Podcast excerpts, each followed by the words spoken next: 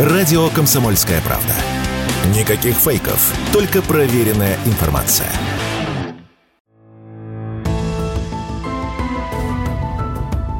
Медсовет.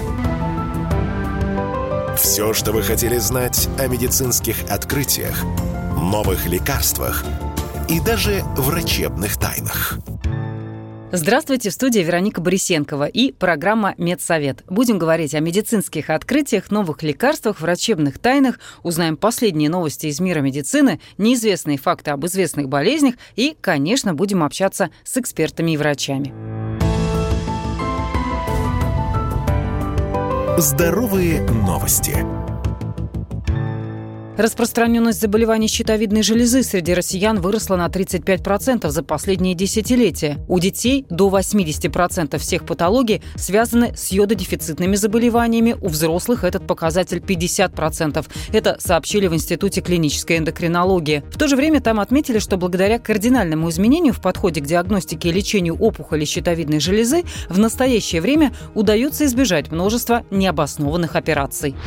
В Минздраве напомнили, что в 2025 году планируют начать переход на новую систему оплаты труда медиков. Пока речь идет о пилотном проекте в семи регионах. Это Якутия, Белгородская, Курганская, Омская, Оренбургская, Тамбовская область и Севастополь. Новая система оплаты труда будет с более высоким базовым окладом, который достигнет 60% от общей оплаты труда, а не 30-40%, как сейчас. Кроме того, она уберет разницу в зарплатах медиков в регионах. Всемирная организация здравоохранения включила Россию в список стран, где население наиболее защищено от воздействия табака. ВОЗ считает, что у нас хорошо отслеживают данные о курении и проводят политику профилактики. Также Российская Федерация входит в число 74 стран, полностью запретивших курение в общественных местах. Ранее Всемирная организация здравоохранения сообщала, что около 1 миллиона 300 тысяч человек ежегодно умирают в мире от пассивного вдыхания табака. Я только спросить. Общаемся с известными медиками, учеными и медэкспертами.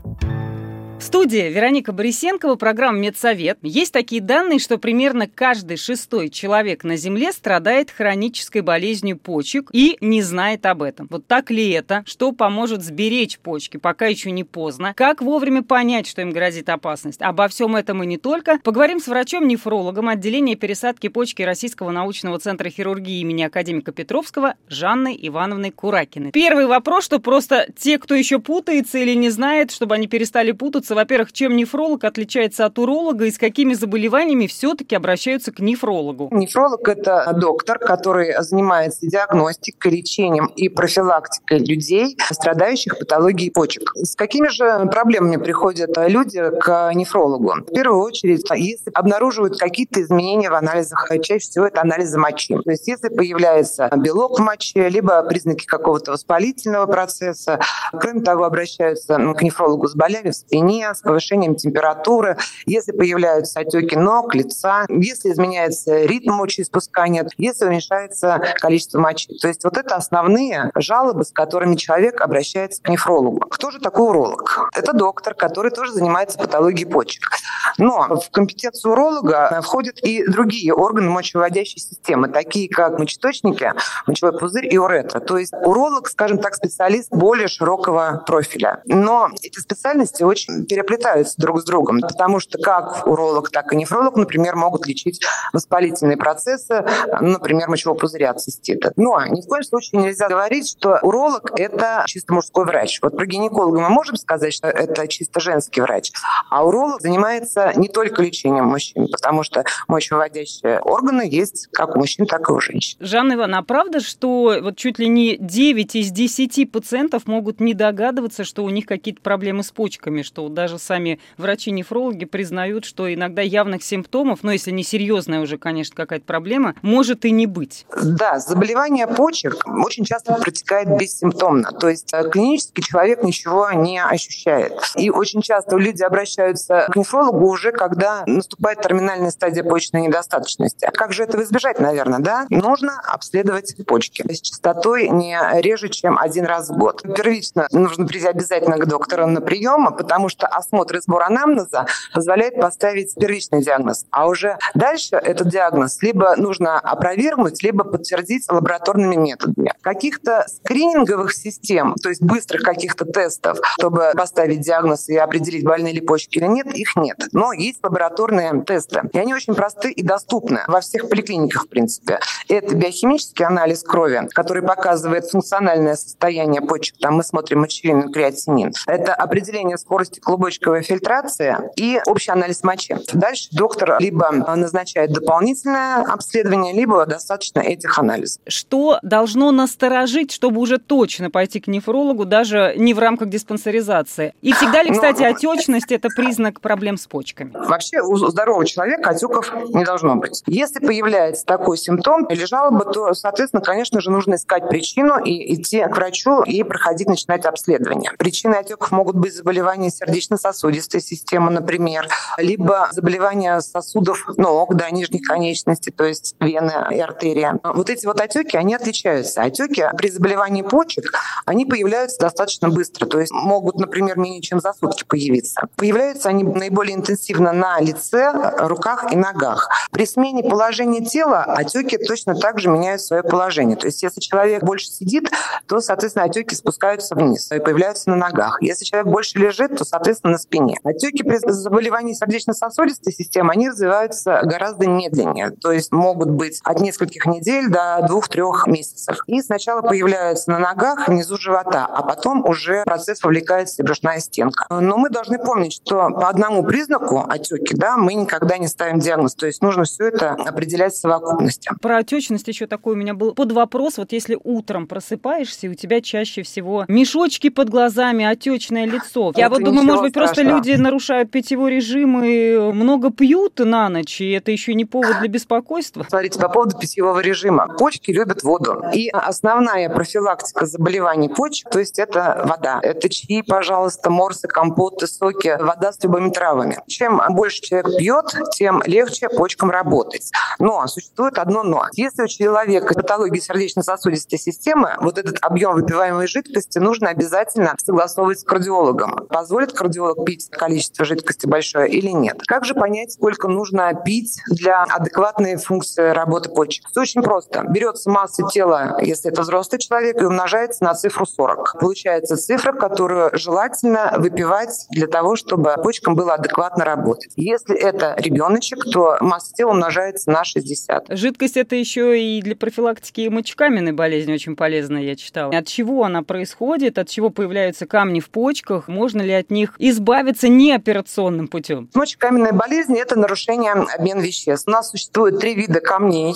Это фосфаты, трипельфосфаты, ураты и оксалаты. Из этих солей образуются камни. То есть мы эти соли потребляем с пищей. И если человек будет мало пить жидкости, при этом у человека предрасположенность к образованию камней, конкрементов, то, соответственно, вот эти соли, которые мы получаем э, с питанием, они склеиваются, скажем так. То есть песчинка к песчинке образуется камушек. Поэтому при мочекаменной болезни людям обязательно рекомендуют много пищи, чтобы соли вот эти не прилипали друг к другу, не склеивались, да, выводились с мочой. Соответственно, это профилактика мочекаменной болезни. Мелкие камушки могут и сами как-то выводиться при правильной диете, лекарствах? Конечно. Смотрите, консервативно, в зависимости от того, какие камушки образуются, я уже перечислила, да, из каких солей они могут образовываться. По анализу мочи определяется, какие соли образуются. И в зависимости от этих солей назначается, во-первых, диета, во-вторых, нужно держать pH мочи.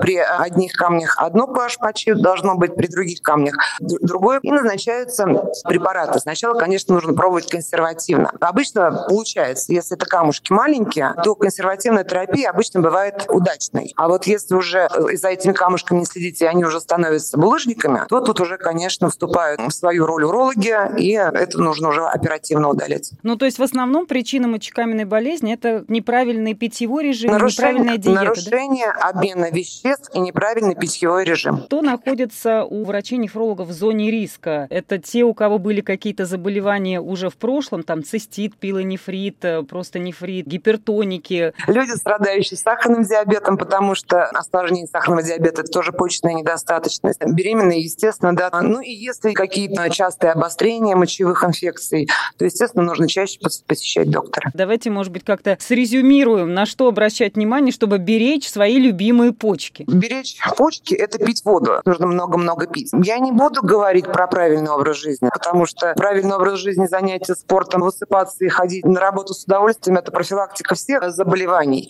А вот профилактика заболеваний почек – это вода. Соленая пища, очень часто задают этот вопрос, почему мы при заболевании почек назначаем диету, которая ограничивает потребление соли. Грамм соли задерживает литр жидкости. Если почки вовлечены в процесс, то они будут в меньшей степени выводить эту жидкость. Увеличивается объем циркулирующей крови. Это приводит, во-первых, к повышению давления, которое плохо коррегируется гипотензивными препаратами, да, то есть сложность э, справиться с давлением. И, во-вторых, могут появляться отеки. При заболеваниях почек мы еще ограничиваем потребление белковой пищи. Именно животного белка. Почему? Потому что основная функция почек – это азотовыведение, то есть выведение продуктов распада, да, которые не нужны нашему организму. И одним из таких продуктов распада является мочевина. Мочевина является продуктом распада белка. И это достаточно большая молекула, и молекула токсичная. То есть она может вызывать тошноту, рвоту. Поэтому, э, чтобы избежать вот этих симптомов, мы людям с заболеванием почек ограничиваем потребление белка. Спасибо вам большое. Говорили о почках, как их беречь, что делать, что не делать, чтобы они правильно и хорошо функционировали. Об этом говорили с врачом-нефрологом отделения пересадки почки Российского научного центра хирургии имени академика Петровского Жанной Ивановной Куракиной. Спасибо вам. Все программы радио Комсомольская правда вы можете найти на Яндекс Музыке.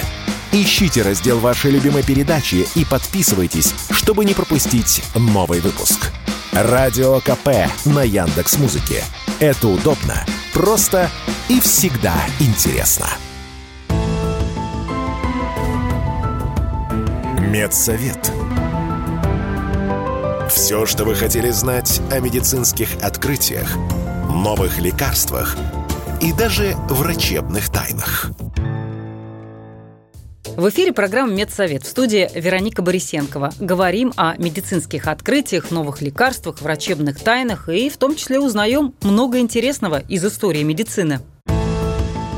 Медицинские истории.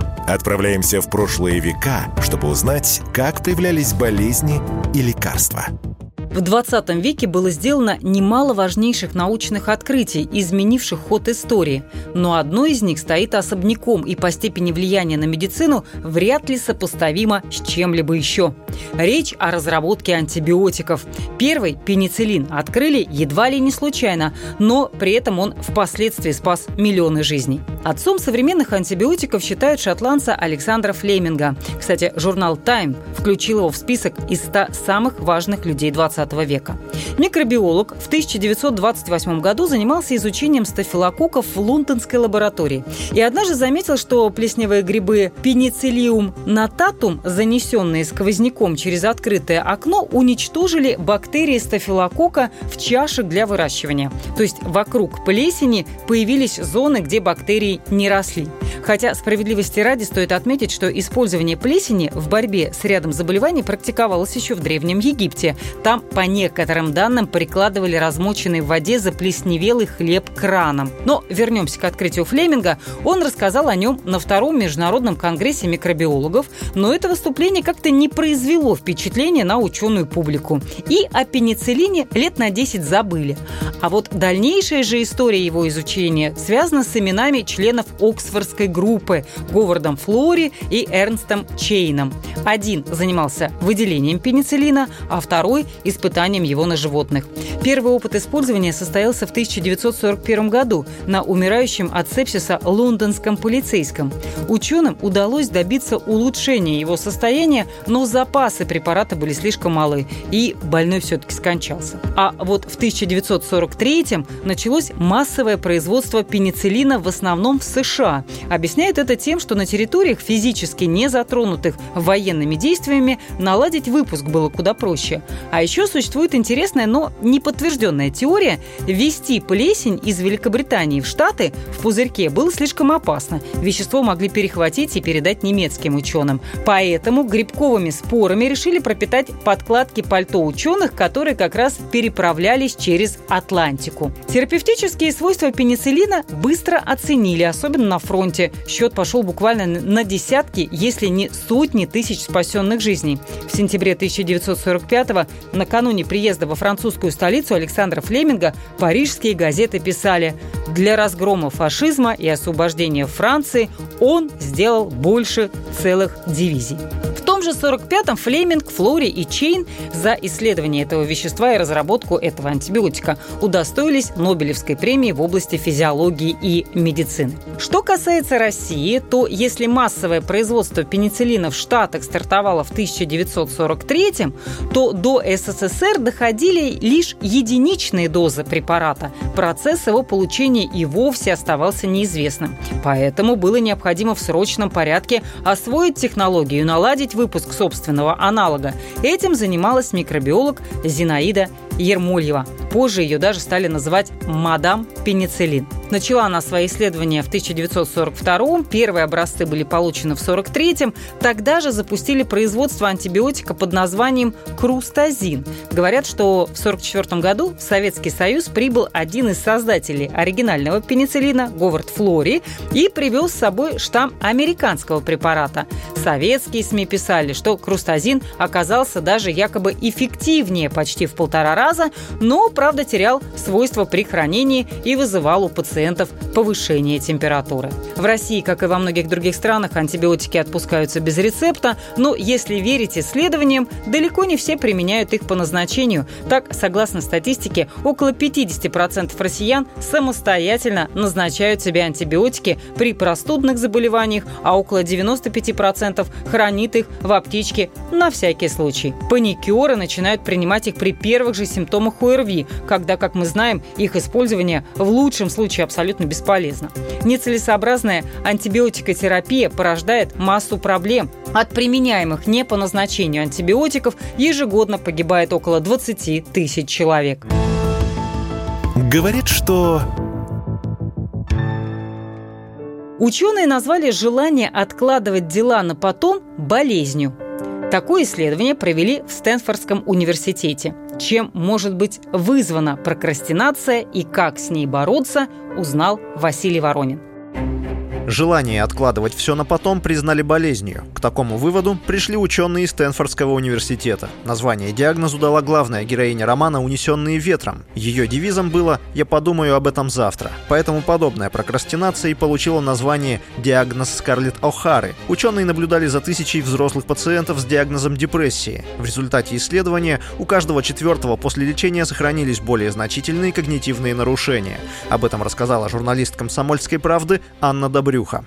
В научной работе, опубликованной в журнале Американской медицинской ассоциации, исследователи выделяют особую разновидность депрессивного расстройства. Для тех, кто им страдает, характерна ярко выраженная когнитивная дисрегуляция. В частности, речь идет о таком проявлении, как трудности с планированием и ряд других проблем с исполнительными функциями. Важно разделять переутомление, лень и болезнь. Отличительным признаком депрессивного расстройства может быть деперсонализация, то есть когда человек отчетливо ощущает себя измененным, и именно с этим связывает снижение продуктивности продуктивности. В случае переутомления или эмоционального выгорания человеку трудно сосредоточиться именно на работе, а в остальных сферах жизни склонность откладывать все на потом выражена не так ярко. Если же прокрастинацию породила депрессия, то хочется отложить вообще все, включая развлечения.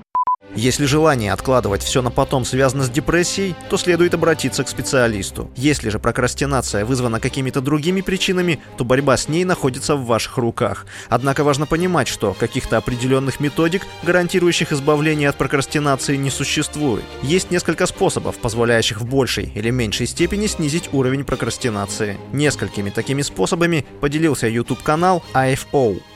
Первым и одним из наиболее важных способов избавления от прокрастинации является распределение дел. Практика показывает, что когда вы четко систематизируете свои дела на бумаге, тогда они упорядочиваются и в жизни. Нужно сознательно воспитывать в себе трудолюбие. Себя необходимо награждать за успехи, чтобы мотивировать дальнейшее трудолюбие. Поскольку же неприятными переживания становятся только тогда, когда человек сам их так оценивает, ему следует учиться получать удовольствие от работы и избегать неудовольствия от оценки ее количества. Следует заменять формулировку «я обязан» на «я выбираю». Распределение усилий. Эта техника знакома всем спортсменам. Ее суть заключается в том, чтобы научиться распределять свои силы так, чтобы все задуманное было осуществлено без надрыва. По статистике, от 15 до 20% людей на всей Земле постоянно откладывают дела на потом. Сама по себе прокрастинация не является болезнью. В значительном ряде случаев это результат дурной привычки. Поэтому важно не избегать проблем и дел, с которыми в любом случае рано или поздно придется столкнуться. Ну или подождать до понедельника. Вдруг проблема решится сама собой. Василий Воронин, Радио «Комсомольская правда». А мы продолжаем. Это программа «Медсовет». Все самое важное, интересное и неизвестное из мира медицины. А еще здесь можно получить советы и рекомендации от специалистов, не записываясь на прием. Без рецепта. Советы врачей, как сохранить свое здоровье и иммунитет. Ученые продолжают заявлять о пользе зеленого чая. В очередной раз доказано, что он помогает в борьбе с ожирением. Исследователи из Китая проверили теорию с грызунами. Им давали зеленый чай, и у них уменьшалось количество вредных кишечных бактерий и увеличивалось число полезных, что помогало бороться с ожирением. А все благодаря компонентам, которые содержатся в этом напитке. Ешьте почаще мойву. Употребление рыбы способствует выработке коллагена, укрепляет суставы и улучшает здоровье кожи. Мойву считают полезной из-за того, что в ее состав входит активное вещество, особая форма белка – лизин. Протеины, которые получают из рыбы, легко усваиваются организмом, так как состоят исключительно из важнейших для здоровья аминокислот. Более того, лизин помогает организму вырабатывать антитела некоторых гормонов и активно участвует в формировании кровяных клеток и ферментов. Ученые пришли к выводу, что некоторые продукты действительно способствуют омоложению организма. Список из двух десятков наименований был составлен в рамках совместных исследований специалистами нескольких университетов США и Евросоюза.